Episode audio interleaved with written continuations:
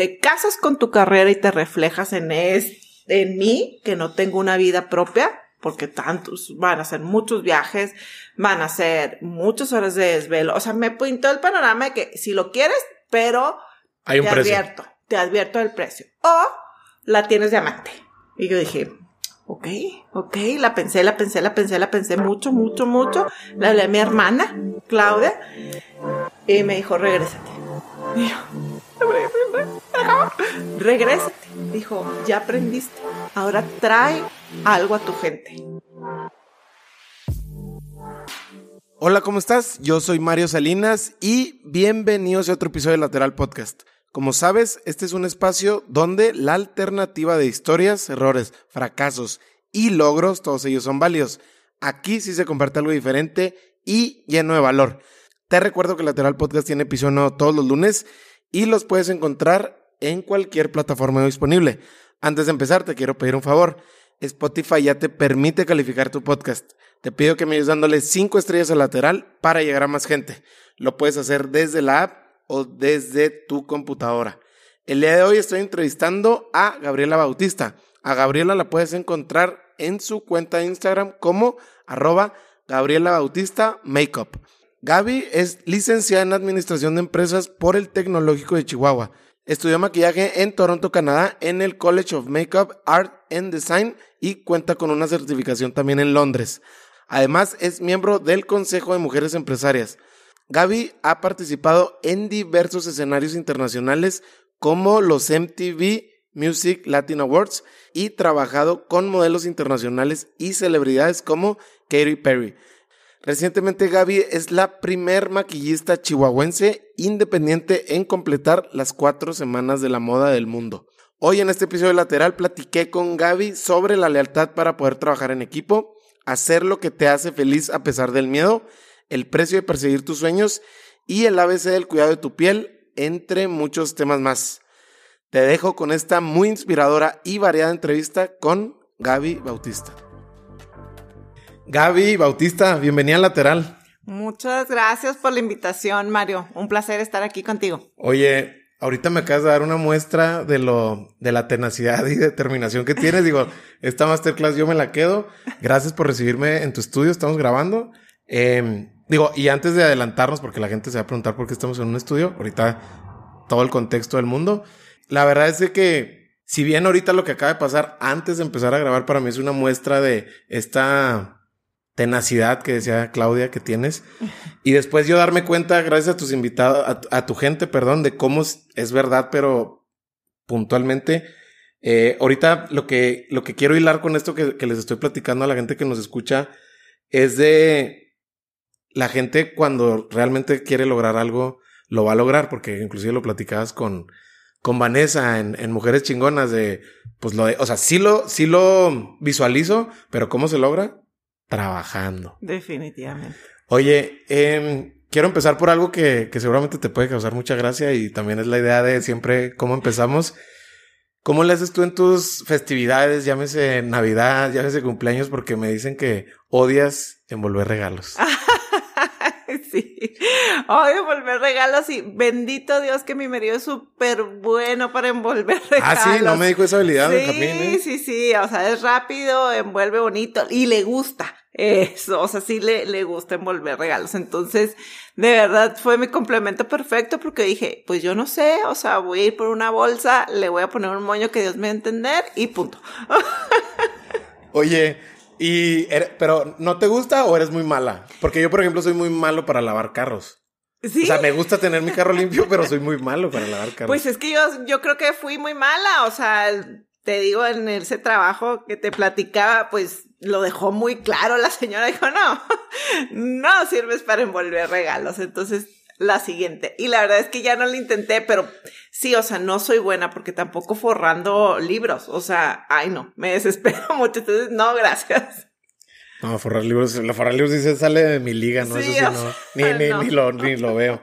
Oye, Gaby, eh, dentro de tu familia, eh, platicando con tus hermanas, entiendo que se ha empujado mucho la idea de, de ustedes bajo cada trinchera, en tu caso, con toda la plataforma que has construido, volverte puente para que las que vienen, hablando de la industria de la belleza, maquillaje puntualmente, pues también tengan un escaparate, una exhibición, esta preparación que tú has tenido de manera internacional que, pues, sacábamos cuentas Omar y yo y pues no sé si hay alguien aquí que tenga el mismo roce internacional o exposición como tú.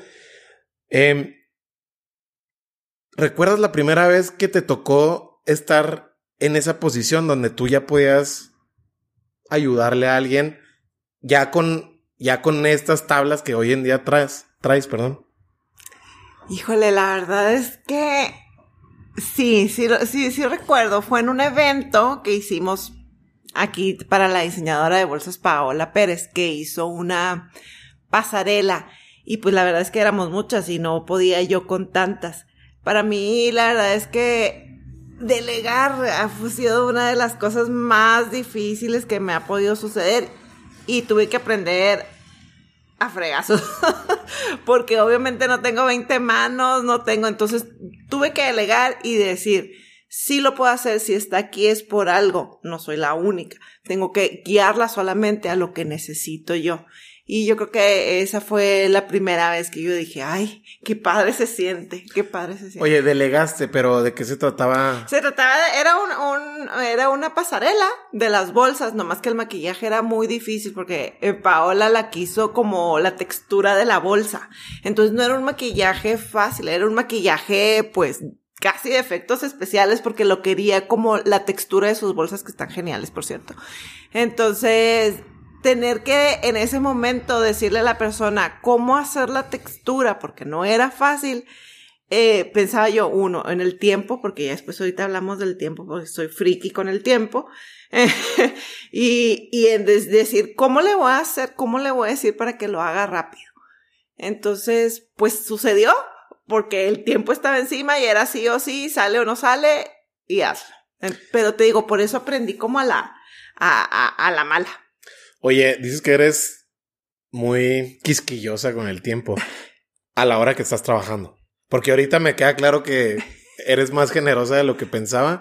Porque, porque muchas veces sí lo que somos en nuestro trabajo, sí somos en nuestra casa y hay veces que pensamos que lo podemos balancear. Yo creo que tú sí más o menos lo puedes separar o no, la verdad no. No, no, la verdad es que sí soy, sí, sí soy. O sea, a mí el tiempo que llegue a estar de una cita ya de, entrada ya te califiqué. O sea, si tú y yo tenemos una cita y no llegas a la hora, ya te, ya te puse un sello de que no, esta persona no.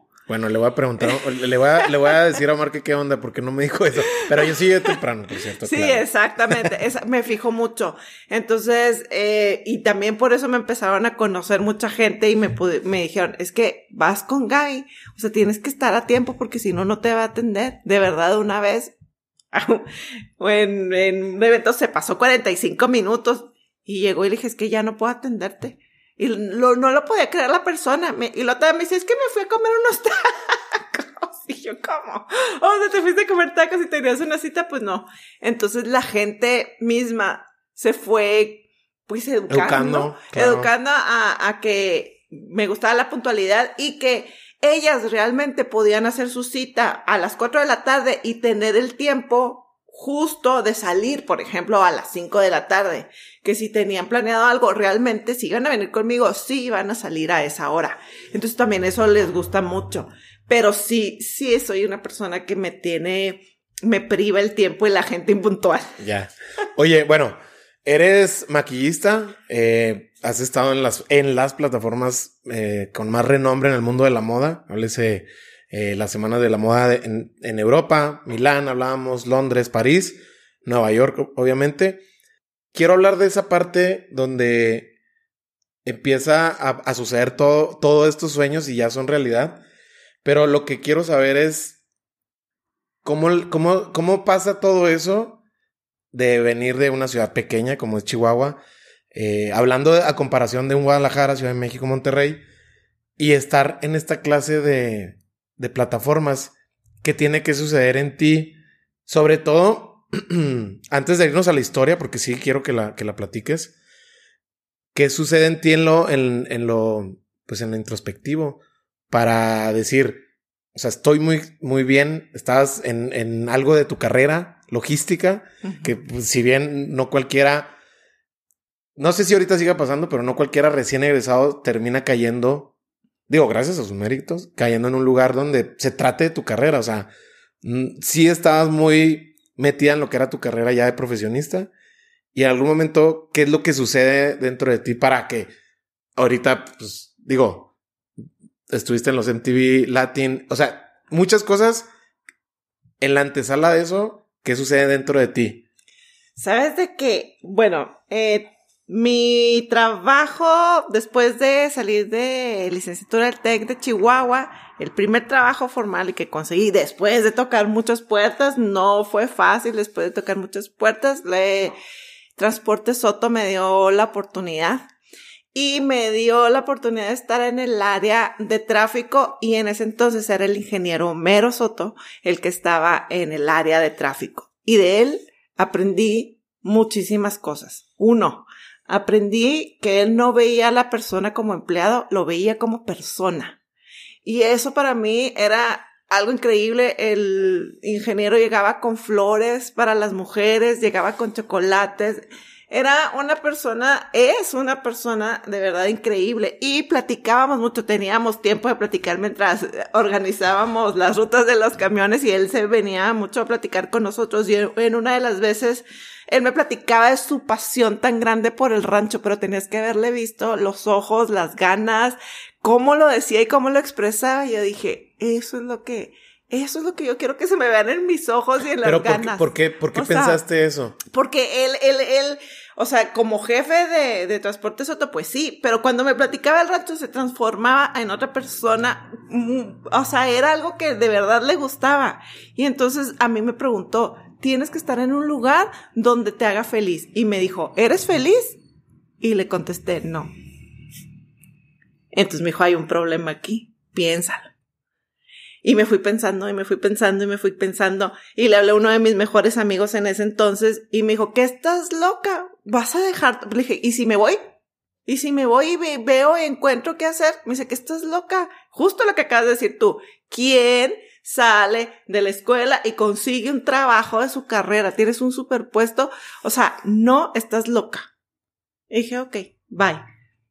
Y un libro, no me acuerdo qué libro, decía, si tienes miedo, hazlo con todo y miedo.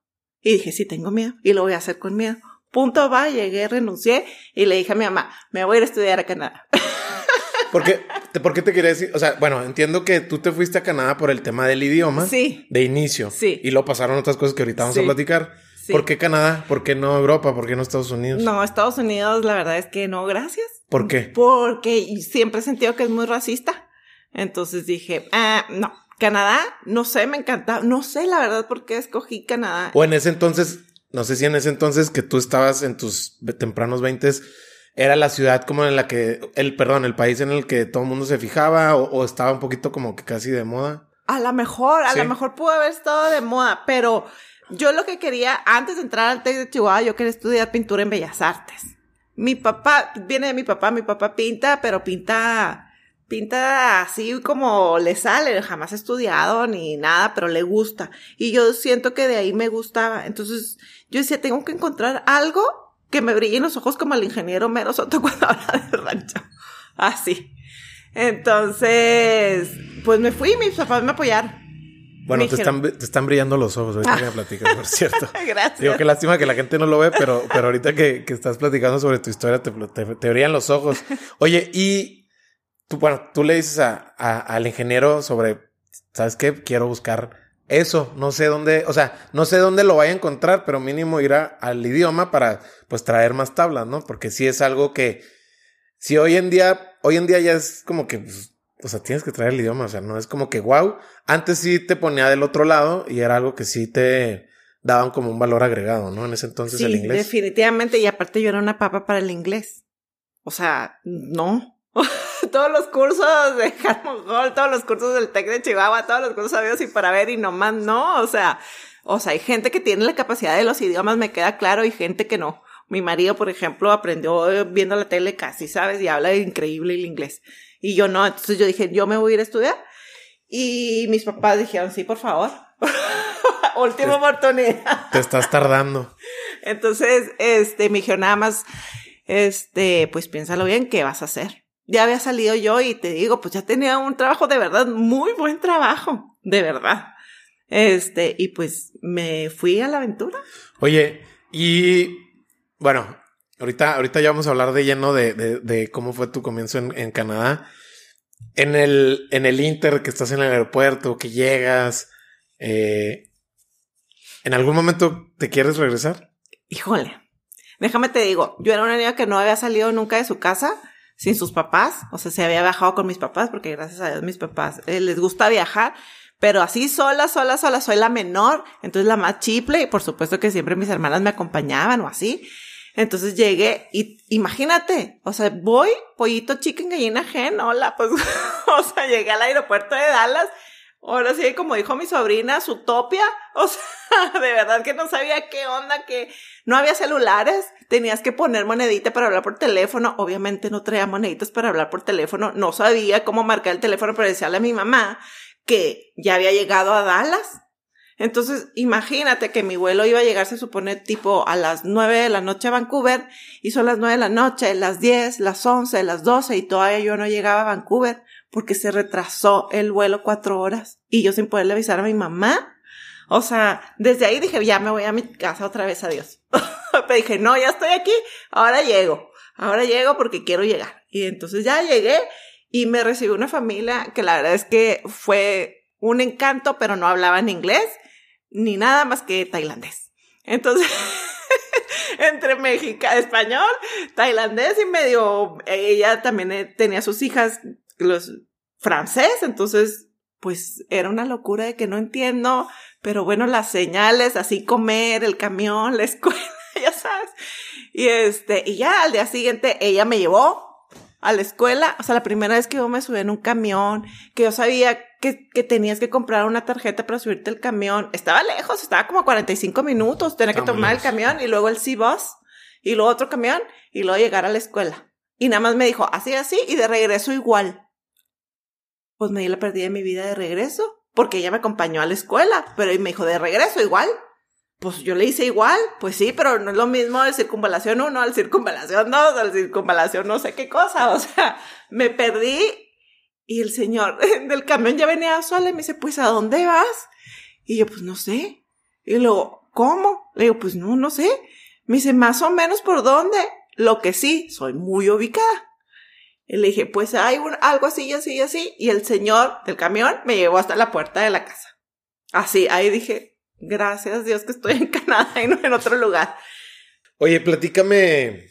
Se habla mucho cuando, cuando vemos como tu, tu carrera sobre los retos, ¿no? Y cómo te identificas muy bien, inclusive con esa palabra, ¿no? Es como un motivante para ti. Sí. Platícame antes de eso, ¿Quién es Gaby Baez? Y platícame el impacto que tiene Ay, mi querida en tu Gaby vida. Baez, si me estás que, que, seguramente la vamos a encontrar en algún momento. Por, favor, ¿dónde estás, Gaby? Te he buscado tanto. bueno, pues me encuentro una mexicana que estaba estudiando cine, producción de teatro y televisión. Y este, súper loquísima, súper chispa. Este, obviamente el inglés perfecto. ¿Cómo la conoces? Ahí en la escuela. Ella estaba estudiando un nivel como, como un nivel muy alto para ese tipo de... Más técnico. ajá, de, de, técnico de producción, de cine, de teatro. Entonces, este, ahí, mismo en la escuela, y tú sabes que los mexas nos encontramos y nos encontramos, y más si estamos lejos de otro país, nos volvemos los mejores amigos. Bueno, algo. Este, pero bueno, sí nos La mayoría de las veces. La mayoría, de las veces. Entonces, excepciones. Pues me empecé a juntar con ella, y ella cero se maquillaba, y yo por mi hermana Claudia, mi hermana Claudia y mi mamá siempre ha sido súper arregladas, la verdad. Entonces yo me maquillaba como Claudia me enseñó a maquillarme y mi mamá. Y a ella le llamaba mucho la atención. Aparte me decía, es que estás tan alta, qué raro que seas de México. Y es que soy del norte y lo, como que no, no, así como raro. Y entonces me decía, oye, me maquillas una de mis modelos, ¿sabes de qué? Pues no tengo presupuesto para pagarle a la maquillista. Me las maquillas y yo, yo no sé maquillar. Pues así como tú andas maquillada, pues con lo imagínate con mi tono de piel y los güeras, ojos verdes, o sea, toman, pero no sé, pero lo maquillaba. Las maquillaba y ella fascinada y les tomaba fotos y lo, o aquí te compré una base, mira, la encontré, y ahí le hacía mis pininos con lo que yo tenía, y ella fue la que me dijo, Gaby, me dijo, ¿no te has dado cuenta que tienes mucho talento? ¿No te gustaría? Y yo, mm, tal vez, pero no estaba realmente mis planes porque yo no fui una niña de Barbies, ni de la casita, ni de la cocinita, no, no, para nada.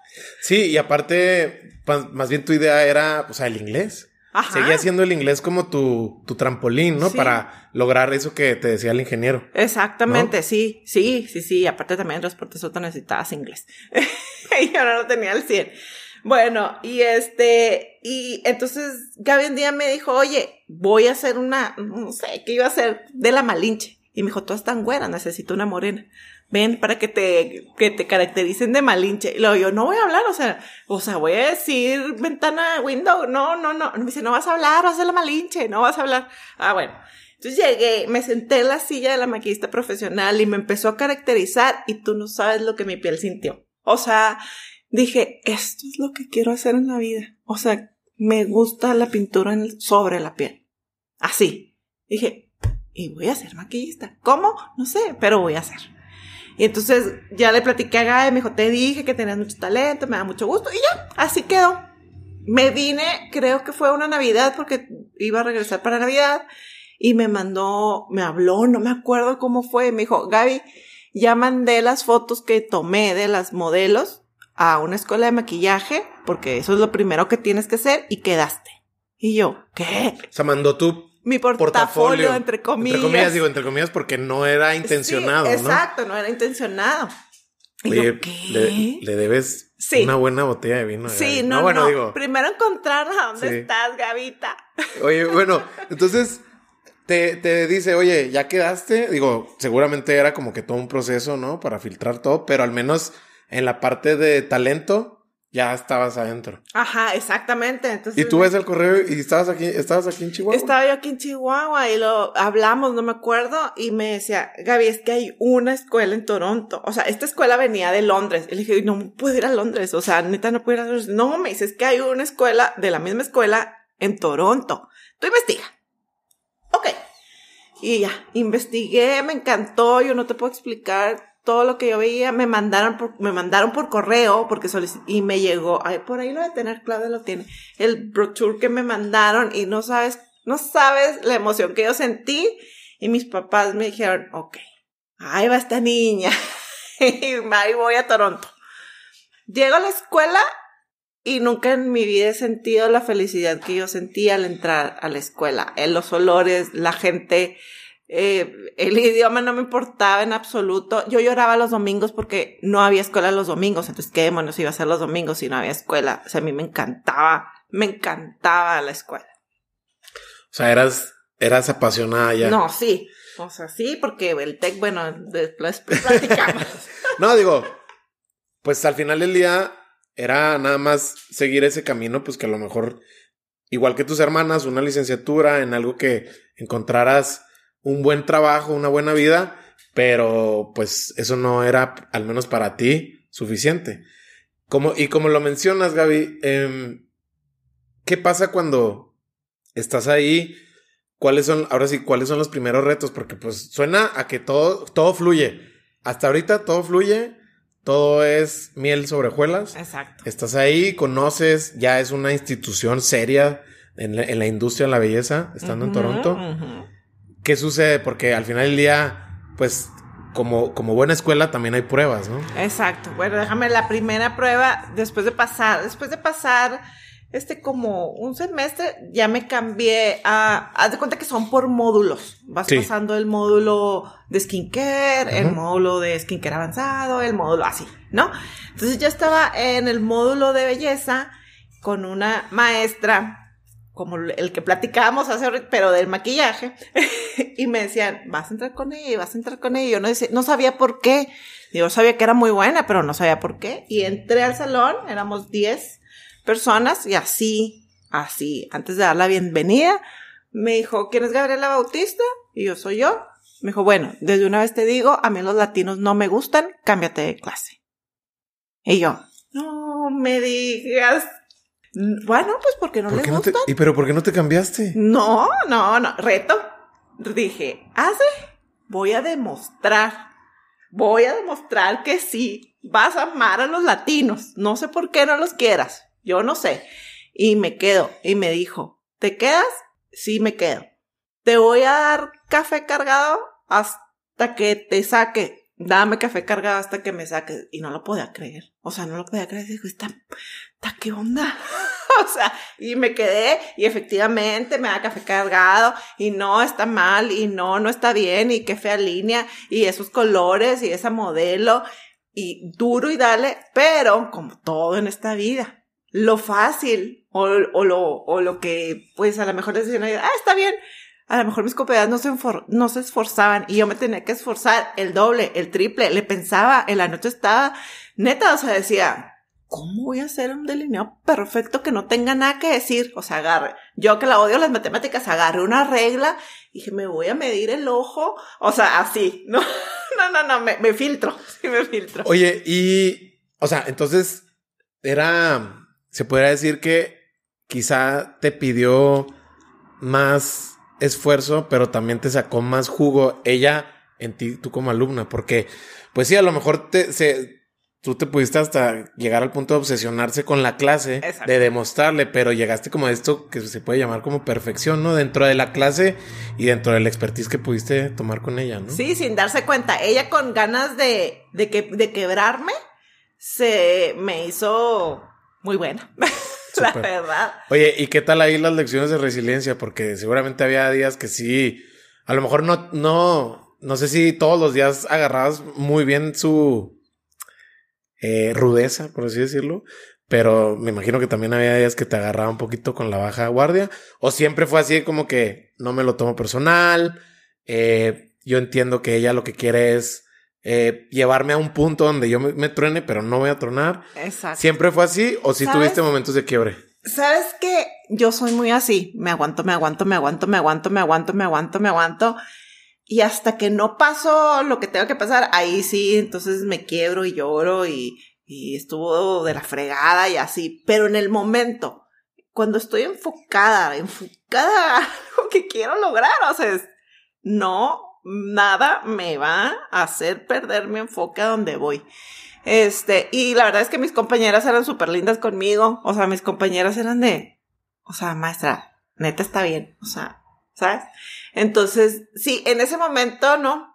Tal vez después dije, híjole, sí, sí estuvo feo, porque aparte no me dio el primer lugar, me, lo, me bajó las puntuaciones por el idioma. O sea, ¿sabes? O sea, veo las calificaciones y digo, de algún lado se agarró, pero no me importó. O sea, dije, cuando me dio el diploma, cuando me dio el diploma me dijo, no sé cómo lo hiciste, pero lo lograste.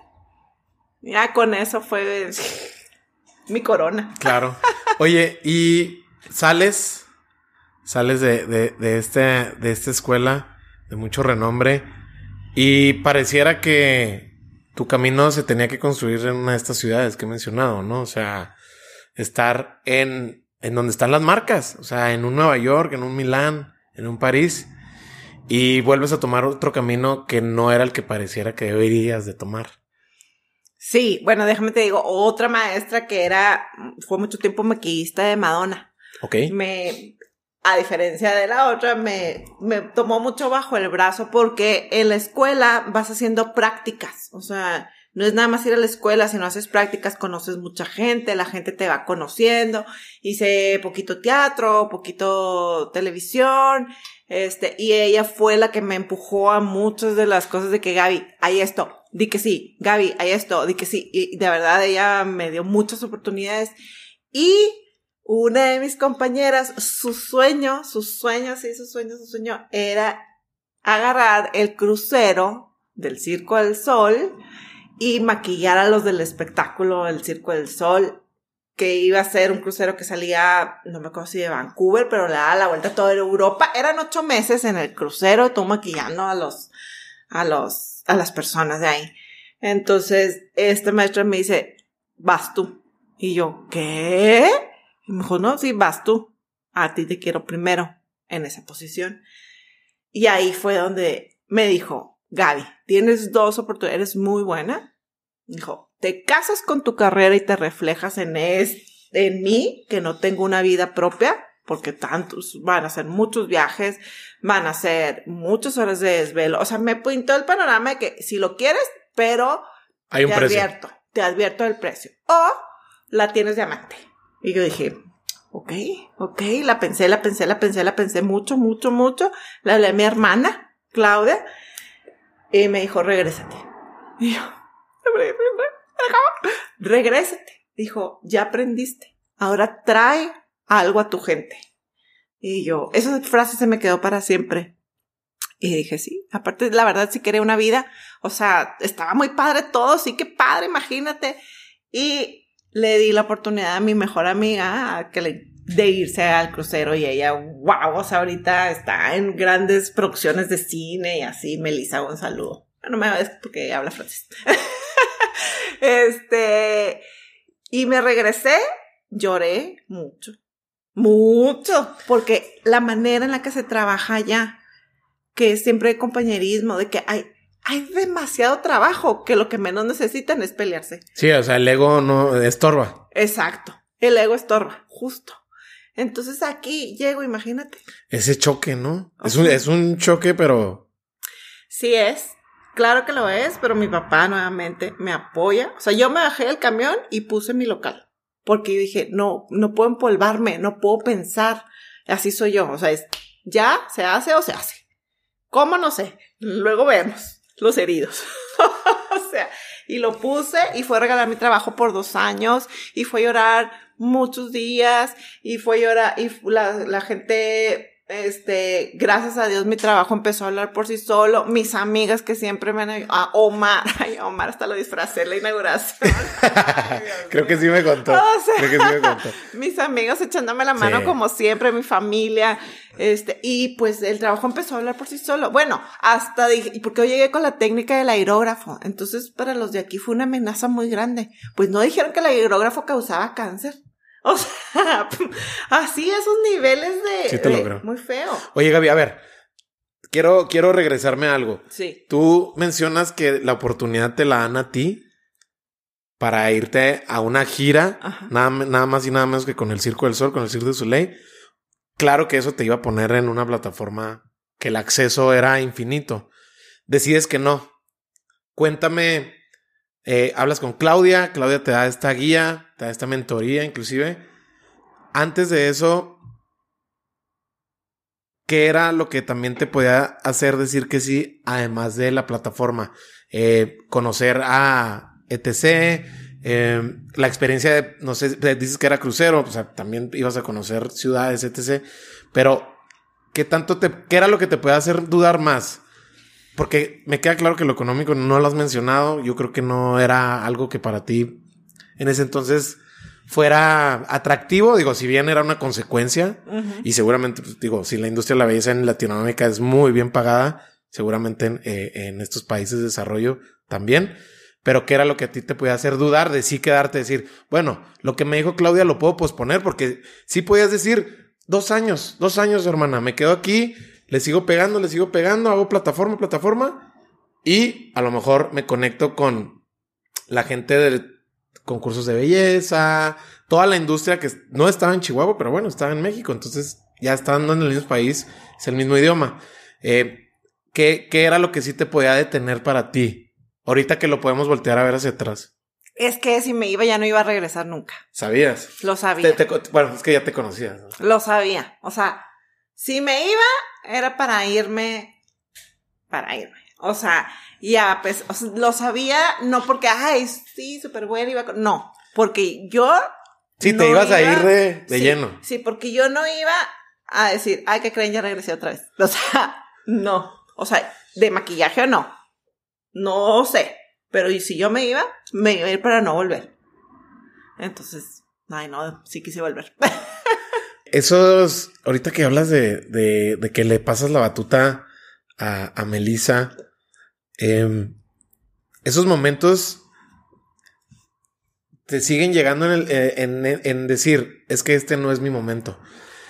O, ahora, ahorita que me dices que sí, que, que, que, que, me dices que sí, que sí lo puedes ver, ¿cómo se ven eso? O sea, ¿cómo, cómo tú defines o cómo es tu criterio para entender si sí es tu momento o no es tu momento. Digo, entendiendo, ahorita familia es claro que un factor, yo sé que, que ya, ya, ya eso también te cambia para bien, pero antes de eso, ¿cómo, cómo son esos momentos donde dices tú, bueno, parece que sí, pero yo siento que no? Es un feeling, Mario. O sea, trato de siempre, yo soy una persona mucho de, de sentir, soy cáncer, entonces, este, soy una persona de verdad de sentir, si, o sea, me dice, me dice algo, ¿no qué? ¿Quién? No sé, pero me lo dice y me da la certeza de decir, si es por aquí, y si lo dudo es, ay, no soy yo la que está hablando, no, ¿sabes? No, no sé explicarte qué, pero hay algo que me da la certeza de decir, no es ahorita. Siempre es una corazonada. Sí, la mayoría de las veces. La mayoría de las veces sí es una corazonada. O sea, sí. Sí, así soy. Y la gente que me conoce dice, ay Dios mío, porque no se me mete nada en la cabeza, porque si lo digo, ya vale. O sea, lo voy a hacer. Claro. Sí, ahorita vamos a platicar también de eso. Oye, mm, trabajaste en los MTV Latin Music Awards en, Guadalajara y has estado con artistas de la talla como Katy Perry.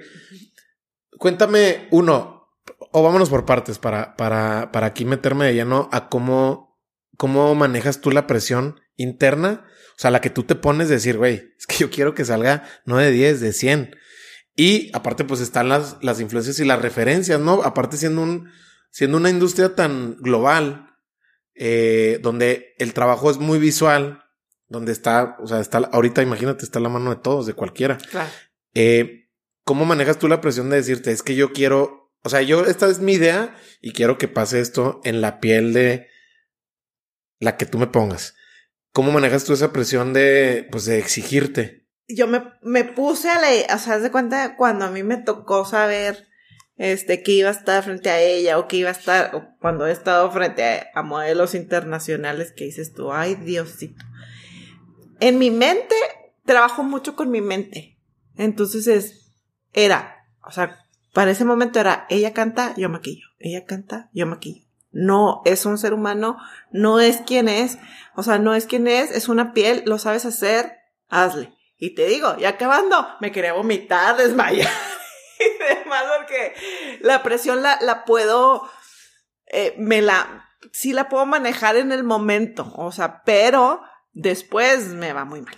Oye, pero a ver, yo me quiero imaginar, por ejemplo, tu maestra que trabajó con, con perdón, tu maestra que trabajó con Madonna por mucho tiempo, o sea, que si te dicen, si te dice Madonna, oye, esto no me gusta, o sea, es Madonna, ¿sabes? O sea, sí, que, sí, sí, sí, entiendo, o sea, se me hace un ejercicio muy sano de decir, vamos a simplificar las cosas y somos seres humanos. Está muy bien eso, pero mi pregunta es, o sea, ok, pero ¿qué tal? Ahí hay, o sea, los artistas en algún momento el personaje come a la persona. Muchas veces, muchas veces no. Madonna creo que es un ejemplo que sí, pero bueno, a lo que voy es que, ¿cómo manejas tú esa parte del manejo? o sea, no, digo, ya ahorita las tablas las traes y te sobran. O sea, no es lo mismo una novia aquí en México que estar en una, o sea, en Milán con Gucci sobre ti, decir, oye, estos son los tiempos y tú sí apurada, pero a lo mejor un rockstar que te puede salir como modelo, o sea, sí existen. ¿Cómo manejas eso? Porque seguramente te ha sucedido. Es que mira, para ese tipo de eventos ya hay un previo antes. Es como las novias, hay una prueba antes, hay un previo y hay un fit chart que te dice cómo. Déjame decirte que es muchísimo más fácil un artista o una modelo que una novia de verdad. de verdad, porque no tiene la presión de la novia de quedar perfecta. Entonces, ya hay, ya, ya tú sabes cómo lo va a querer y ya tienes oportunidad de estudiarlo. Tienes oportunidad de estudiarlo. Pero, por ejemplo, una vez agarré una brocha para hacer un delineado negro y la brocha traía verde. O sea, y el tiempo ya estaba encima. Y yo con la brocha así la línea verde que tenía que borrarlo todo porque se iba a notar.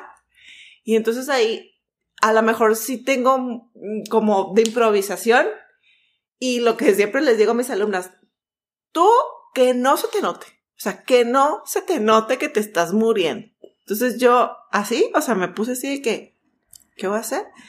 Piensa rápido en una solución y entonces tuve que medio cambiar el diseño, o sea, medio cambiar el diseño, aunque no era el diseño que habían pedido, pero funcionó.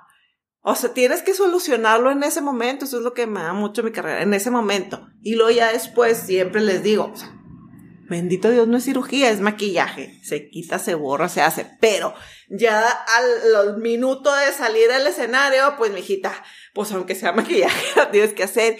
Y esa fue otra de las habilidades que tuve, que fui desarrollando. Soy muy rápida, muy rápida.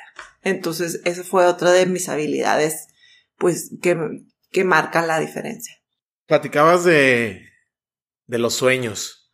Y esto lo voy a tomar de, del podcast de, de Vanessa, una, una, muy buena amiga en común. Sí. Que le mandamos un saludo. Un saludo y en Mujeres Chingonas, y es, es, es muy impresionante, ¿eh? la verdad es que para mí cuando ella me lo platicó, dije, wow, qué, qué, qué poderoso es también, o sea, cantado vale doble, como dicen, ¿no? Cantado vale doble, tú lo cantaste, tú dijiste, es para allá voy, para allá, allá voy a estar. Y te preguntaban eso, ¿y cómo lo vas a hacer? Trabajando. Digo, Estamos, o sea, nos estamos yendo a la, a la parte muy simple. ¿Cómo es para ti hoy en día que también, y, a punto de, íbamos a empezar con esa plática ahorita, de los sueños, es decir, ya construiste un sueño, primero lo imaginaste y lo lograste, a creces, eh, tuviste una cobertura mediática impresionante como pocas que yo conozco al menos. ¿Qué sigue? Porque el techo, no sé si sigue siendo muy alto para ti porque has estado en las pasarelas. ¿Cómo, ¿Cómo es construir el siguiente sueño para ti, Gaby? Mira, sí, fue, o sea, mi sueño, mi top y, mi, y, mi, y en mi cabeza siempre estuvo, o sea, mi top va a ser Londres, Milán, Nueva York, o sea, las cuatro pasarelas de la moda más importantes. Cuando yo lo haya logrado, ya me podré morir en paz. Ay, ternurita, pues no. ya lo hice y me conozco y mis amigas me conocen y me dicen, ¿Qué te traes en tu cabeza? Mi cabeza ahora, porque aprendí muchísimo que lo que muchas veces nos falta a los mexicanos o a las mexicanos o en este gremio es hacer equipo. Justo lo que te platiqué, de todo lo que yo sufrí, de todo lo, que me tuve que ver las negras aquí por los egos que manejamos. Mi tirada es ahora abrir el, ya abrí el camino, ahora que ellas avancen. O sea, ya Nueva York, ya Londres, París, sí, qué padrísimo, sí. Pero ahora mi idea es que salgamos a relucir todas las demás. O sea, que tu brillo y mi brillo no se contrapongan, sino que se encuentren y seamos más. Se oye como muy romántico, pero la verdad, la verdad nos hace mucha falta trabajar en equipo y decir, Gaby, a lo mejor yo, por ejemplo, yo no tengo talento para el cabello, no me peino ni yo, pues menos a la gente. O sea, y vaya que estudié, pero no tengo talento y me queda muy claro, hay gente que tiene talento para el peinado y el maquillaje y las uñas. Sabes que pueden hacer muchas cosas. Y otra de las cosas muy importantes que me preguntan, ¿cómo lo lograste? Sí hay siempre un parámetro de referencia y fue Betty, este, que también estudié en mi carrera, que es una de las maquillistas más fregonas de México, que salió de mi misma escuela y que ella fue contratada por MAC y fue la senior de MAC en todo México, Betty Cisneros. Y yo la vi y la veía en las pasarelas y dije, es que si ella puede. Yo también. Salimos de la misma escuela. Somos mexicanas. Lo único que me falta es una marca que me patrocine. No la tengo. La voy a hacer. ¿Cómo? O sea, no es imposible no es imposible. Y eso yo creo que me hizo trabajarlo, trabajarlo, trabajarlo. Ver a alguien que ya lo logró, tú lo puedes lograr. Y eso es lo mismo que yo estoy pensando ahorita. Ven, ya lo logré, se puede. Oye, ¿y cómo se le enseña a alguien a trabajar en equipo? En tu industria. Porque tu, tu industria es una industria que tiene muchas características que la verdad no se parece a otras industrias. En el tema de lo celoso que se puede volver, em, ponerte el pie. Em, ahí es donde yo digo, ok, está perfecto, hay que hablar de trabajo en equipo. ¿Cómo se le hace? O sea, tú que vienen las chicas que quieren aprender de tu técnica, que quieren aprender de ti, de tu manejo del cliente, que eso es algo muy importante que si bien en la escuela de la que tú vienes, seguramente también tuviste eh, tablas, pero, pero ¿quién te enseña a trabajar con un cliente latino o quien te enseña, sí sabes, o sea, eso ya es, es, la, es estar aquí en campo. En, ahora sí que en, en, la, en la trinchera. ¿Cómo se le enseña a alguien a, trabajar en equipo? Una vez que, digo, que sí están dispuestos a trabajar en equipo. Si no quieren, yo pienso que ya, ya esa, esa ecuación ya la sabes cómo resolver, pero cuando tocan la puerta, Gaby, yo quiero aprender contigo. ¿Cómo se les enseña? Pues mira, yo creo que la enseñanza tienes que vivirla. Una vez que lo hayan vivido y que se den cuenta que no pasó nada, que yo no me quedé con su modelo, que yo no me quedé con la persona que eh, maquilló o que si ellas quisieron la lealtad. Esa es la, la, lealtad. Primero, para trabajar en equipo necesitas una lealtad, porque yo te aseguro que si yo tengo aquí a mis niñas y eh, que las certifiqué y esas niñas se dieron cuenta, no sé, este, traje unos modelos espectaculares y que yo bateo mucho para conseguir modelos yo aprendí eso, por ejemplo. Si brincármelas y hablarle directo a la modelo, no es por ahí. Tienes que tener a la persona que la trajo, oye, ¿me puedes contactar con ella? Eso es una lealtad. Ya sabrá ella si te pasa el contacto o no, o ya te moverás. Vamos a empezar por ahí y ese es un trabajo en equipo. Atender y realmente pensar que para todos hay. Es que ese es el miedo más grande. Ese es el miedo más grande de trabajar en el equipo, de que, pues yo quiero sobresalir del equipo, ¿no? cuando trabajas en equipo, en la escuela. Y ese, esa tesitura la traemos mucho. Y te lo digo yo porque soy una persona que no quería ningún juego en equipo. Porque yo siempre he sido yo, yo, yo, yo, para mí, para mí. Pero no para mí. Porque me daba mucho miedo que por mi culpa perdiera el equipo. Cuando lo vives y lo ves y ves lo, lo tan grande que puedes llegar cuando se trabaja en equipo por un solo objetivo, pues tienes vienes aquí a decirles sí se puede y todos individual, pero en un equipo, pero en un mismo contexto y se puede y todos vamos a ganar, pero tienes que vivirlo. Porque si no piensas eso, ay no, yo soy mejor, ay, este, pongo mejor yo la base, pongo mejor yo los labios. Sí, pero cada quien tiene una fortaleza, que eso es justamente lo del equipo, que lo he aprendido hace poquito, viendo a mis hijos jugar, siendo equipo con mi marido. O sea, que le digo a mi marido, ¿por qué Iker está atrás? Me dice, porque tiene que estar atrás, aunque sea muy bueno estando, él es un poste, no se puede pasar. Digo, ese tipo de cosas, digo, pues yo, yo agarraría la pelota y se la me la llevaba a la canasta y la echaba, ¿sabes? Ahora también tiene, bueno, a ver, quiero, quiero escuchar también tu, tu insight de cómo piensas sobre lo que te quiero preguntar, porque también siento yo que muchas veces hay gente que quiere ser Batman y hay gente que puede ser Batman, pero no quiere, y hay gente que quiere ser Batman y no puede.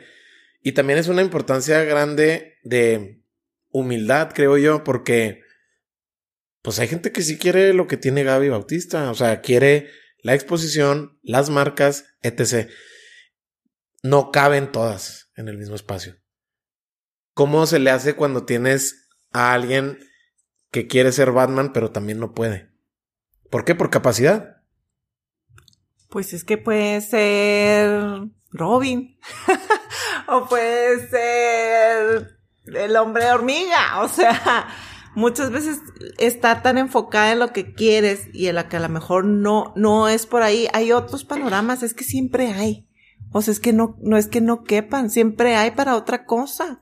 El maquillaje, y más el maquillaje, el maquillaje tiene un abanico impresionante, no nada más es social, no nada más es novia, no nada más es pasarela, no nada más es teatro, no nada más es cine, es millones de cosas. Entonces, si no es por ahí, voltear al otro lado y hacerlo. A lo mejor no vas a ser banda, pero vas a ser el hombre mío, o vas a ser, dime superhéroe que, o sea, el que quieras, ¿sabes? Pero el chiste es que se puede. Por eso hay una liga de supercampeones, porque no hay dos Batman, pero hay otro. Ahorita que, que mencionabas sobre, sobre tus hijos, antes de eso, me, me decía tu gente que te, que te describen mucho como, como la mamá de los pollitos, que andas defendiendo, que ahí vas tras de regañar a los exnovios cuando se pasan. Eh, ¿A qué se debe que cuides tanto a tus seres queridos? En ese, en ese, en ese sentido, o sea, de ser casi que cobija para ellos. Híjole, Ay, ¿qué será? Pues no sé, ahora sí que no sé, así soy. Me da mucho, ¿cómo te explicaré? Vuelvo al tema de la justicia. Yo creo que tengo un tema con la justicia y con la lealtad. O sea, y cuando tratan a alguien mal, de verdad, O sea, si tratan a alguien mal que yo aprecio, es como si me hubieras tratado mal a mí. Y te vas a enterar. Sí, sí, o sea, no te, va a llegar notificación al respecto. Te va a llegar notificación. o sea, porque me, me importan mucho los, los míos, me importa mucho a la gente me importan, de verdad me importan, pero también, ¿no crees tú que soy monedita de oro? No, por supuesto que no. Tengo dos motivos que si tú cometes un error con esos dos motivos, ni trayéndome al papa te voy a disculpar, o sea, son dos cosas. Uno es la lealtad, te digo, la lealtad en cualquiera de sus formas. Y si me tocas a alguien que yo ame, mi esposo, mis hermanas, una muy buena amiga, ya olvídate de mí. No va a haber, o sea, ya no, ni siquiera vengas a pedir una disculpa porque ya no va a haber entrada. Soy intensa. Digo, eso muchas veces le pasa al hermano mayor, pero en tu caso eres, la menor. Digo, por eso quise sacarlo al tema porque me llamaba la atención sobre todo de las historias, ¿no? Que platicaban de, de cómo haces saber que, que no está bien, ¿no? Pasarse de lanza con, con tu gente. Exacto. Eh, creo que también demuestra mucho el tema justo de la lealtad, como lo mencionas. ¿no? Ajá. Oye, Gaby, una vez que llegan los hijos, tus dos, tus dos peques, ¿cómo es para ti ese cambio de vida respecto a tu trabajo y respecto a tu tiempo? Porque acabas de estar en Europa y pues tus hijos ya demandan bastante atención de ti. Más allá de que haces muy buen equipo con Benjamín, cómo es también para ti esa administración del tiempo, porque no nada más, o sea, al final del día tienes muchas bolitas andando, ¿no? No nada más tú estar en tu plataforma, sino los negocios, ¿no? Que se han generado a, través de tu marca. ¿Cómo es para ti esa administración de tiempo? ¿Cómo lo, cómo lo resuelves de manera que te funcione, pues que les funcione a todos, a Benjamín, a tus hijos, a ti, a tus clientes, a todos? Mira, tuve que, que saber, uno, sabes administrar, aunque sea administrador de empresas, cero. O sea, cero en administración financiera, mejor ese tema no lo tocamos. Pero en administración del tiempo, vuelvo al tiempo, yo tuve que poner y decir, te voy a decir algo, la, la pandemia me enseñó muchísimas cosas. Yo era workahólica, de verdad, workahólica. Si una cliente me decía, a las 3 de la mañana es la única hora que puedo, a las 3 de la mañana te voy a atender. O sea, de verdad, y mucha gente lo sabe. O sea, Gaby, ¿es en serio que te vas a hacer Sí, es en serio porque lo necesita. Y es debido a muerte el maquillaje.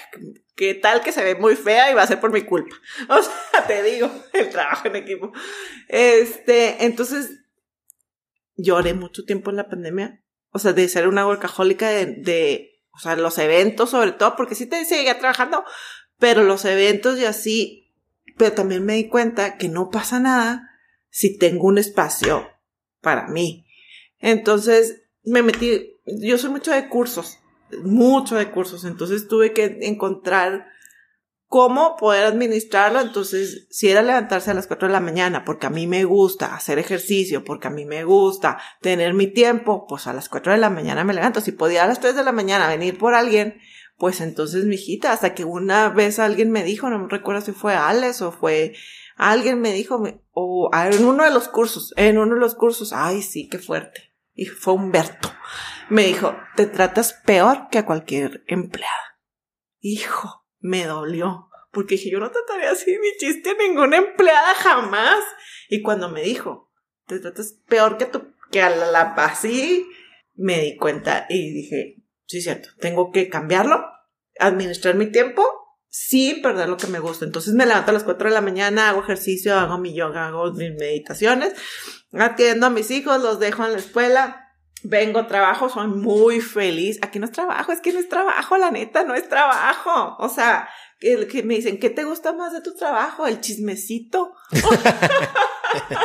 el chismecito, adoro, adoro, llamo a todas y cada una de mis clientes que se convierten de verdad en mis amigas y platicamos de infinidad de cosas. Entonces, neta, no es trabajo. O sea, yo digo, ay, pues qué padre. Me pagan, pero no es trabajo. Y yo me relajo mucho aquí. Y lo ya regreso por mis hijos y la mancuerna que hago con mi mamá y con mi esposo, definitivamente no podría sin ellos. No podría y me di cuenta también que necesitas un equipo que te ayude a lograrlo, que no se puede todo sola como yo quería porque no es que, no es que yo, yo, sino que me da vergüenza, me da cosa, ¿por qué si yo puedo? ¿Sabes? Entonces, pues fue administrar el tiempo así y mis amigas me decían, pero ¿cómo que te levantas a las 4 de la mañana? Porque eso es lo que me va a dar paz en mi mente, yo necesito estar en paz en la mente, si de por sí ya tengo el ratón loco, ahora imagínate sin hacer algo. Oye, ahorita que mencionas eso que te, que te, que te mencionan este, en esta clase de retos, que me suena que fue en Gana tu Mañana. Ah, sí, que eh, otra. Y cuando te das cuenta de eso, digo, si haces un cambio, un switch rápido, ¿cuál era el cambio más sustancioso más allá de, digo, más allá de tener límites, cuál era el límite que te costó más trabajo ponerte a ti en cuestión de, de todo? Porque no sé si nada más eras en el trabajo así, sino también en tu vida decirle que sí a todo, a pesar de ti. No sé si eso también te costaba trabajo. Sí, sí. Me costó muchísimo trabajo, me costaron muchos cursos.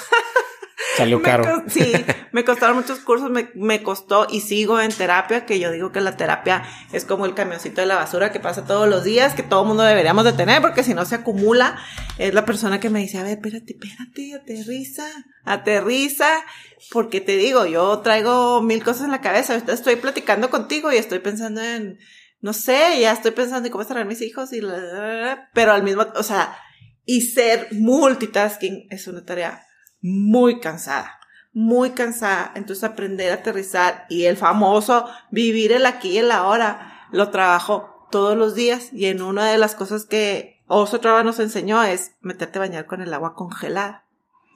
Eso te posiciona en el aquí y en el ahora y eso me ha servido mucho. O sea, meterte al agua congelada me posiciona en el aquí y en el ahora para decir, tú eres tu prioridad tú eres tu prioridad, porque si no estás bien tú, no va a estar los demás. Lo sabía, pero no lo hacía, porque, porque ¿cómo le decir que no? Aunque me esté muriendo de hambre, de sueño, ¿cómo? O sea, qué gacha, qué mala persona eres, ¿sabes? Entonces, fue muy fuerte y muy duro, porque decir que no, no es fácil. Para personas como yo, no es fácil. Ese, ese complacer también a los demás y no a ti, cómo cuesta, ¿no? Digo, cuesta mucho tiempo. Más, digo, obviamente que el dinero también, pero creo que el tiempo, porque al final del día no estás nunca para ti. Y pues no te das cuenta de muchas cosas, ¿no? O sea, te pasa de noche muchas cosas. Y cuando ya te pones en, en presente, como dicen los coaches, como que ya te empiezas a dar cuenta dónde sí y dónde no. Exacto. Ahorita, ¿a qué le estás diciendo que sí? Y que a lo mejor digas tú, debía haberlo hecho antes a mis hijos. O sea, a mis hijos el decir que sí, el decir, por ejemplo, eh, si que ahora que está en el básquet tiene un juego, yo siempre dije, no me voy a pedir un juego de mi hijo. Entonces tuve que cambiar una cita y mover, aunque me choque hacer eso. Esas las prioridades. La prioridad que paso, eh, te digo, para mí, o sea, yo soy primero número uno. O sea, me pongo, ahora sí me pongo en número uno, nadie me moleste, y a las 4 de la mañana no me molesta nadie. Entonces, bueno, mi hermana de repente está despierta esa hora.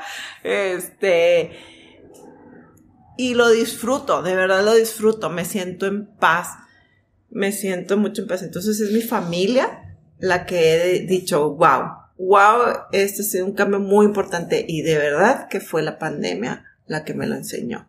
Ajá, fregazos también. A Pero dije, wow, ahora ya no quería venir a trabajar los fines de semana.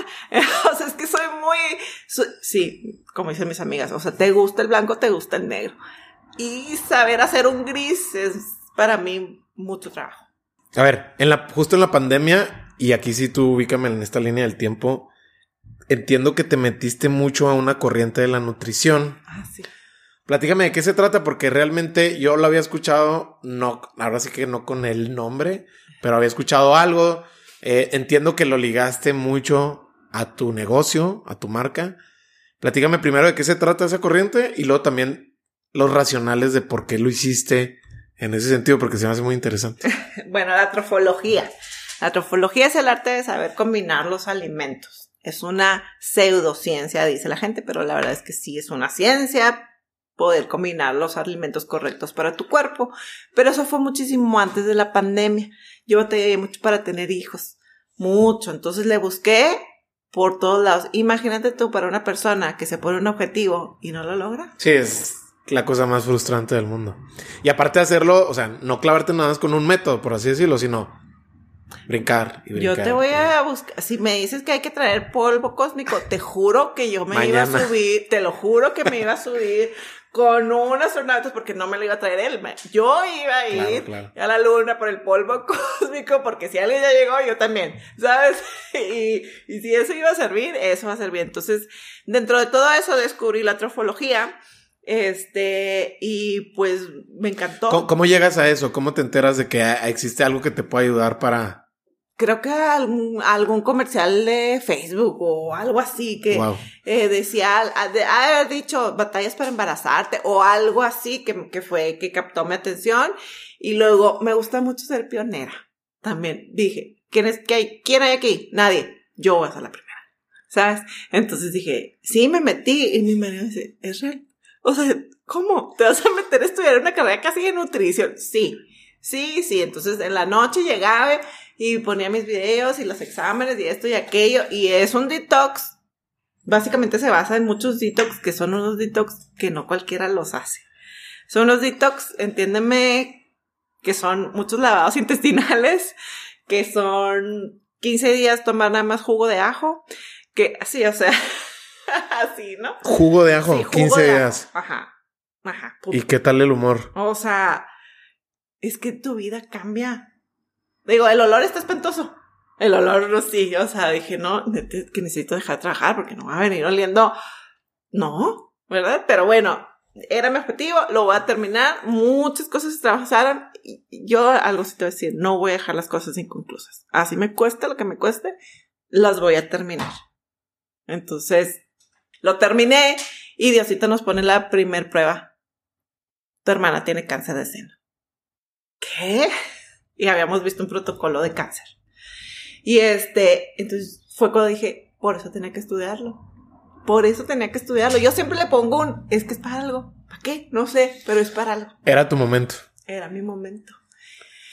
Y mi hermana sigue, mi hermana ya después te platicará, invítala porque de verdad tiene cosas muy impresionantes que platicarte. Y siguió el protocolo porque de eso sí me queda claro, las tres hermanas somos, algo nos proponemos y lo hacemos aunque se esté muy cañón. Y gracias a ese protocolo pudo su cuerpo avanzar muchísimo más para recibir las quimioterapias y avanzar y demás. Entonces, eso es. Oye, ¿y qué pasa contigo? Me embarazo de mi segundo sin tratamiento, porque con el primero pues me di cuenta que pues sí la alimentación y todo, pero ándale que tenía hipotiroidismo y por eso no me podía embarazar. Este, pero el segundo fue con puro detox, sin tratamiento y, llegó Andrés. Primero Iker y luego Andrés. Y llegan tus peques y esa, o sea, a ver, entiendo que esa manera de nutrirse como muy intencionada y sabiendo conjugar carbohidratos con proteínas, ya tú me explicarás. Lo buscas con el objetivo de, embarazarte. ¿Qué pasa después? ¿Lo sigues eh, manteniendo? O, ibas como por alguna meta también adicional? Pues sí. Porque seguramente te enteras de muchas cosas que tú, ah, con razón, digo, más allá de tu fertilidad, digo. Exacto. También seguramente habla de pues del, de muchas muchas señales o sea, el, el, intestino te puedo decir que es el segundo cerebro y es donde el 80% de las enfermedades empiezan por el intestino. Entonces, pues le sirvió mucho a mi marido también porque siempre ha sufrido mucho de eso, pero mantenerlo es un poco difícil. Te digo, que no es constante, pues no es constante como todo en esta vida si no es constante. Y entonces mis clientes se empiezan a enterar, se empiezan a enterar de que Gaby, ¿que eres trofóloga? Y yo, pues sí, bueno, hice esto. Y me empiezan a pedir, y lo, ándale, Gaby, dame una consulta, y otra, y otra, y otra, y otra. Entonces llegó un momento en que sí me estaba consumiendo muchísimo, muchísimo tiempo, y aparte, pues la verdad es que no era mi especialidad, o sea, ya empezaron a llegar problemas médicos pues que yo no me atrevía, sí, que yo no me atrevía ni a darte un jugo de naranja, porque no, porque hasta un jugo de naranja te puede afectar, o sea, para que me entiendas. Entonces, lo canalicé y lo dejé con las personas expertas y lo fui, lo fui dejando, pero con los hábitos que yo había aprendido. Pero si lo hubiera seguido y si me hubiera eh, dicho, por aquí es, tal vez andaría todavía en eso. Oye, y de lo que, de lo que aprendiste, junto con la, preparación que tuviste, después los resultados, ahí, están tus peques. Eh, ¿Existen algunos no negociables hoy en día respecto a, a, tu manera de alimentarte gracias a lo que, a lo que aprendiste? Fíjate que sí. Yo era un becerro, de verdad. O Leche. Pero de verdad, no, no, tú no tienes una idea. No, era un galón. Un galón. Diario. O sea, un galón diario. Este. Y me di cuenta de todo lo que te inflama, los lácteos y demás. Y fue muy difícil para mí dejar los lácteos. Pero, pues, para todo te acostumbras. Entonces lo vas cambiando, lo vas modificando. Este, el azúcar, pero el azúcar también es un vaivén, es un vaivén. También me empecé a filtrar y no, pues ya no como tampoco lechuga porque la lechuga está regada con agua del río Florido, no sé qué cosa, y entonces ese ya no tiene los minerales. Entonces era demasiado de, de verdad, o sea, llegó un momento en que me clavó tanto que pues no, pues tampoco el agua porque el agua aquí está así y así. Entonces tuve que poner un alto. O sea, yo solamente tengo que a ver. los grises. Ah, exacto, los grises, exacto, los grises. Dices, ni modo que no tomes agua. O sea, aunque la tomes en botella, no, tenía que ser de Tumbuctú, traída de, ya sabes. o sea, no, mi marido también me dijo, ya, o sea, también, no, también hay que disfrutarlos, así no, si no quieres comer, también a mis hijos, los, mis amigas se reían mucho, no le vas a dar, porque les daba de paleta un betabel. O sea, lo, lo partía, así que te lo partía en un circulito y metía el palito y esa era su paleta. ¿Ves? El betabel. Y les gustaba mucho, de verdad. O sea, el chiste es que, el chiste es que, pero llega un momento en que conocen las dulces y pues el betabel al dulce, vea, pues no, entonces tuve que relajarme también en ese aspecto. Pero hasta la fecha te digo que mis hijos no toman casi refresco, pura agua. O sea, son pequeños hábitos que sí nos cambiaron, pero me tuve que relajar también muchísimo y aprender y aprender y constantemente me gusta aprender que sí, que no. Porque también es de modas, ¿eh? La alimentación. O sea, de repente sí es de moda de que Mira, la dieta que tú me pongas, yo ya la hice. Keto. Ya. Paleo, ya. Eh, la zona, ya. La de las gotitas que nada más comes 500 gramos, ya. Eh, la de la luna, ya. En serio es que hay una de la luna. La del sol también hay una del sol, ya. La del repollo, ya. la del repollo, todo menos repollo o puro repollo. Puro repollo. O sea, ¿es en serio? Oye, ¿En serio? Eh, que, que, seguramente también te da muchas bases para entender principios básicos de la alimentación, ¿no? O sea, el azúcar refinado y, y, y, sí lo que hace en el cerebro y sí la ansiedad que te provoca y como el café, que es un psicoactivo, pues hay gente que aquí levantando yo la mano, o sea, yo una taza y después de una taza ya me truena el cerebro. Sí, ¿por qué? Porque soy muy sensible a la cafeína. Y es, pues, prueba y error, ¿no? Digo, hay mucha gente que se jacta, ¿no? De tomarse así su galón del, de café, pero se la pasa de malas, eh, se la pasa con un humor horrible. Y le dices, pues, güey, pues, Chécate, a lo mejor es el café, ¿no? y es algo tan sencillo, tan difícil de quitar. Tan difícil de quitar, sí, claro, porque también son hábitos que se meten al cerebro y ahí se quedan, ¿no? Es una droga. Es una droga. Aparte es una droga. O sea, literal. Pero te digo, los grises, hay que balancearlo. Si te gusta, bueno. Y ahí le vas cambiando. Y, el, y tu paladar cambia, o sea, tu gusto cambia. Ya cuando pruebas, después de una desintoxicación, pruebas algo dulce y dices tú, no, no, es que no está dulce, está cosa de kilométrica de dulce, porque también se duerme tu sentido del gusto con tanta azúcar y harina y procesado y demás. Haz algún día un detox, no ese. Hay otros muy padres que son este como más fáciles de hacer. ¿Qué, qué detox recomiendas así como más en términos generales para alguien que pues no sé, quizás tenga una salud relativamente sana? Hay una hay uno que es, un programa de longevity que lo ha llevado mi hermana y lo ha llevado mi comadre y lo han llevado muchas personas, que la verdad es de lo resumido a un detox muy, muy difícil de trofología. Ok. A Carla también la metí a la trofología y la cumplió y así. Pero porque me ven, o sea, porque dicen, ah, mira, esta sí cambió, o sea, la piel, la piel, bueno. O sea, claro, se desintoxica, la piel es un órgano y de ahí sale mi skincare de, para la piel y así. Oye, ¿Cuáles, igual, a ver, ¿cuál entonces, entonces cuáles son los que pudiéramos llamarlo, entre comillas, de nuevo, enemigos de la piel En términos generales. En términos generales, el café. El café, el café, pero desde, desde, el- desde una, una taza. Desde una taza. Te deshidrata. Fumar es lo peor que le puedes hacer a la piel. O sea, deja todavía los pulmones. No, los pulmones se lo de menos. Te me quedas O viendo, sea- pero no, no fumo, Gaby. No, no, no. O sea, fumar y yo fumo mucho tiempo y, y muy mal. Ya tengo lo que tengo con mi negocio sin fumar, 17 años. Este, el no hidratarte. Pero hidratarte, no tomar agua, que es cosa diferente. A ver, platícame. La hidratación no es tomarte el agua, la hidratación es tener los minerales correctos en el cuerpo a través del agua, que lo puedes lograr muy fácilmente con una cucharadita de sal del Himalaya, poquito bicarbonato, dos o tres gotitas de Eso, limón. eso, eso está muy del reto, ¿eh? Por cierto, si lo Exacto. estás diciendo. Sí, sí, porque sí. eso lo sacó, lo sacó, yo ya lo tenía desde hace Tú ya lo sabías, muchísimo. ok, ok. O sea, yo- el suero, el famoso suero, pues A porque ver, es te, real. te interrumpí. Dijiste Sí, una cucharadita. una cucharadita de sal de mar, Sal de mar, ajá. eh, poquitito Bicarbonato. bicarbonato. Si quieres ponerle limón, ya tú sabes, pero lo importante es el vinagre de manzana. Una cucharadita de vinagre de manzana en ayunas, En ayunas. en ayunas. Te lo tomas, no te va a pasar nada en los dientes, no te va a dar gastritis, no, no, no, no, no. Te lo vas a empezar a tomar. El chiste es hacerlo con regularidad y traerlo como agua de uso, porque eso es lo que realmente te va a hidratar y no vas a perder electrolitos. Es como si fueras y compras un Suerox, pero el Suerox trae glucosa. O sí, sea, trae mucho azúcar. tiene azúcar. Sí, pues sí. no. Hazte mejor tu suerito casero, tráetelo todo el tiempo y vas a ver, con un pequeño cambio, o sea, les digo, no hagas todo, por ejemplo, a, mis clientes, no me peles, no te, no te desmaquilles, no hagas nada, pero de verdad ponte protector solar y reaplícatelo y tu piel va a cambiar. Y así van. Sí, ¿Y de qué poquito. más? ¿Y ahora qué más? Cuando Claro. vas viendo tu piel y tu cuerpo cambiar, o sea, por supuesto. Ya.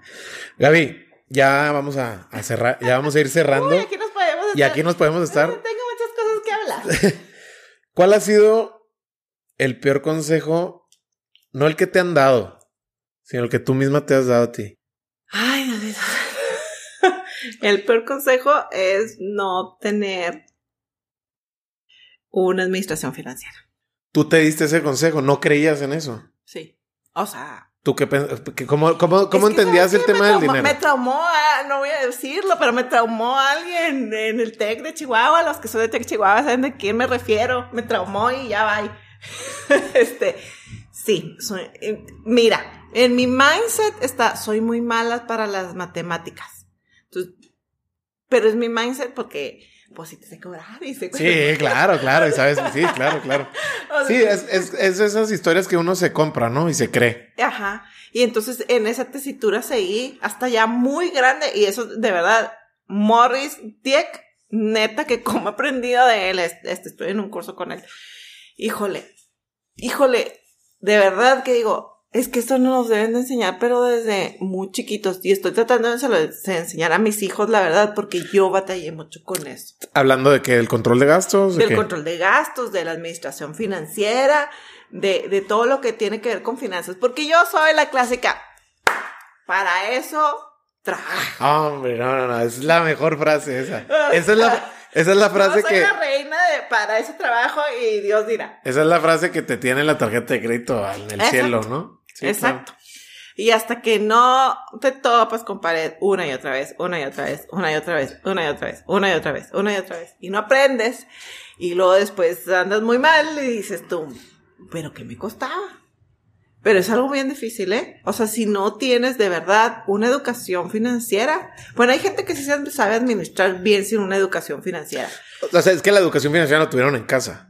Yo pienso. No, porque mis papás de verdad. No, no, hay gente. y- Hay gente no, que sí lo tuvo, la tuvo en su casa. Pues sí, tal vez Sí. puede ser. Este, pero sí, yo sí soy de. ¿Y si mañana nos morimos? ¿Para qué todo esto? Gástale, háblale al mariachi. Otra Sí, vez, es más, sí, que regrese. vez, Que regrese. Segurito mañana ya no estamos. Sí, sí, sí. Y luego llega mañana. Y, ándale. Y sigues. O sea, sí estás. Exacto, hay que pagarlo. Exacto. Oye, ¿y tienes algún, tienes algún hack para que te haya funcionado dentro de, de la administración básica de tus finanzas? Es decir, ¿llevas algún mapeo de tus gastos, de decirlo, lo meto en la aplicación? ¿O cómo te das cuenta un poquito más de, de, de dónde está el dinero? ¿Te reías de mi agenda? Bueno, entonces yo tengo sobrecitos. A ver, a ver, platícame eso. Tengo sobrecitos de la renta. El sobrecito de la luz. El sobre, sobrecitos, porque es que yo no sé qué me da la cosa tecnológica. ¿Sabes qué? Verlo en un panorama así me da miedo. Es la verdad. O sea, no he podido pasar esa parte que me, la gente me dice, ¿cómo te va a dar miedo? No sé. Sí tengo ahí un nicho. Eh, entonces lo hago que yo lo sepa, pero que no vea como todo el panorama. Ya. Pero a 17 años algo debe estar haciendo bien. Ya, ya, ya. Súper. Eh, Gaby, pues muchas gracias por tu, por tu tiempo, por tu plática. Eh, la verdad es que sabía que le iba a pasar genial, pero vaya que, que he aprendido mucho gracias a ti. Y desde antes de grabar y ahorita ya que estamos platicando al aire, no sé si quieras agregar algo más. No, hombre, muchísimas gracias a ti, de verdad la pasé genial, qué padre, que es una entrevista diferente y pues me pueden conocer un poquito más, no solamente como la maquillista, sino todo lo que hay atrás. Gaby, eh, ¿dónde te puede encontrar la gente? Digo, sé que en redes sociales estás muy activa. Platícame de qué cuenta, dónde te encuentra. Instagram es arroba Gabriela Bautista Makeup, todo junto. Igual en Facebook, eh, lo puedes poner Gabriela Bautista Makeup o también como en Facebook, maquillaje paso a paso, by Gabriela Bautista. ¿Tienes un protocolo, llamémoslo así, o, o quizá no es protocolo de skincare, que también creo que ha sido Ah, muy sí, exitoso? tengo una guía de skincare que la verdad es que me di cuenta Para, para mujeres. para el requisito es tener piel. Ah, bueno. ¿Tienes piel? Creo, eh, sí, Ah, sí ok. tengo. Entonces es para ti. Ah, perfecto. La verdad es que, te digo, a mí las cosas a la va no me gustan y entonces nos dimos a la tarea de hacer una guía de skincare bien hecha y está aprobada dermatológicamente por el doctor Alberto Lozano, que es dermatólogo especialista en, en eso. Y este, y él la probó, la vio y está padrísima. Entren a la página www.gmake-app.com y ahí la puedes encontrar, descargar. Y de verdad, o sea, porque me han comentado muchas personas, me dicen, Gaby, por fin sé qué me puedo poner y qué no, porque hay tantísimo, te pierdes en el mundo del skincare y muchas veces ni lo necesitas. Y ahí lo, lo compraste porque salió, no sé, Claro, claro. en, en trending, ¿no? Sí, sí, sí. Ya. Entonces está súper padre. Y pues obviamente vuelvo a mi equipo de la mano. Omar Garfe es otro de los que siempre está conmigo. Mi hermana, ¿qué te puedo decir de mi hermana? Mi hermana Claudia. Agradecer a toda la gente, a mi esposo y a mis hijos Iker y Andrés que les dicen, nunca, nada más dices tus hijos y no dices los nombres. y... Iker Pérez Iker. Bautista y Andrés Pérez Andrés. Bautista los amo y mi Pérez. Ya, ahora, ahora van a tener que escuchar Exacto. este episodio. eh, Lo Uh, siento. sí, les encanta. Sí, súper. Qué chido. Un gusto, Gaby. Seguramente vamos a saber más de ti. Eh, qué, qué, qué satisfactorio conocer gente como tú. Te lo digo ya, ya muy en serio. Digo, nos pusimos muy, muy ligeritos, como no pasa nada. Pero la verdad es que ver gente como tú que abre puertas, que tiende puentes, pero que realmente lo hace. O sea, yo ya vi eso, yo ya lo vi, yo ya lo vi. O sea, no- y no es difícil eh, verlo en ti. No, no, no necesitas meterte tan de lleno como yo lo hice para darte cuenta de eso. La verdad es que, em, más allá de hablar del género, eh, como ser humano creo que se aprende mucho de personas como tú en el sentido de la generosidad y de pues, volverte, tomarte muy en serio lo que estás haciendo y después también compartirlo de la misma manera. Muchas gracias eh, por estar aquí y pues muchas gracias por recibirme en tu estudio. No, muchísimas gracias a ti, de verdad, un gustazo. Sale, abrazo. Abracito. Escuchar a Gaby y la pasión con la que te lo cuenta solamente es un recordatorio de la pasión que le podemos poner a nuestros proyectos. Es por eso que existe Lateral y también es por eso que estamos a punto de llegar a 100 episodios. La verdad, esto no hubiera pasado si no fuera gracias a ti.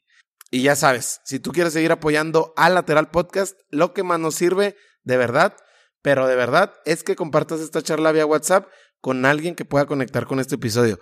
También nos puedes seguir en Spotify para que no te pierdas ningún episodio. Por último, me encuentras en Instagram como Mario Salinas. No olvides etiquetarme en tus historias a Gaby y a mí. Nos vemos en el próximo episodio. Gracias.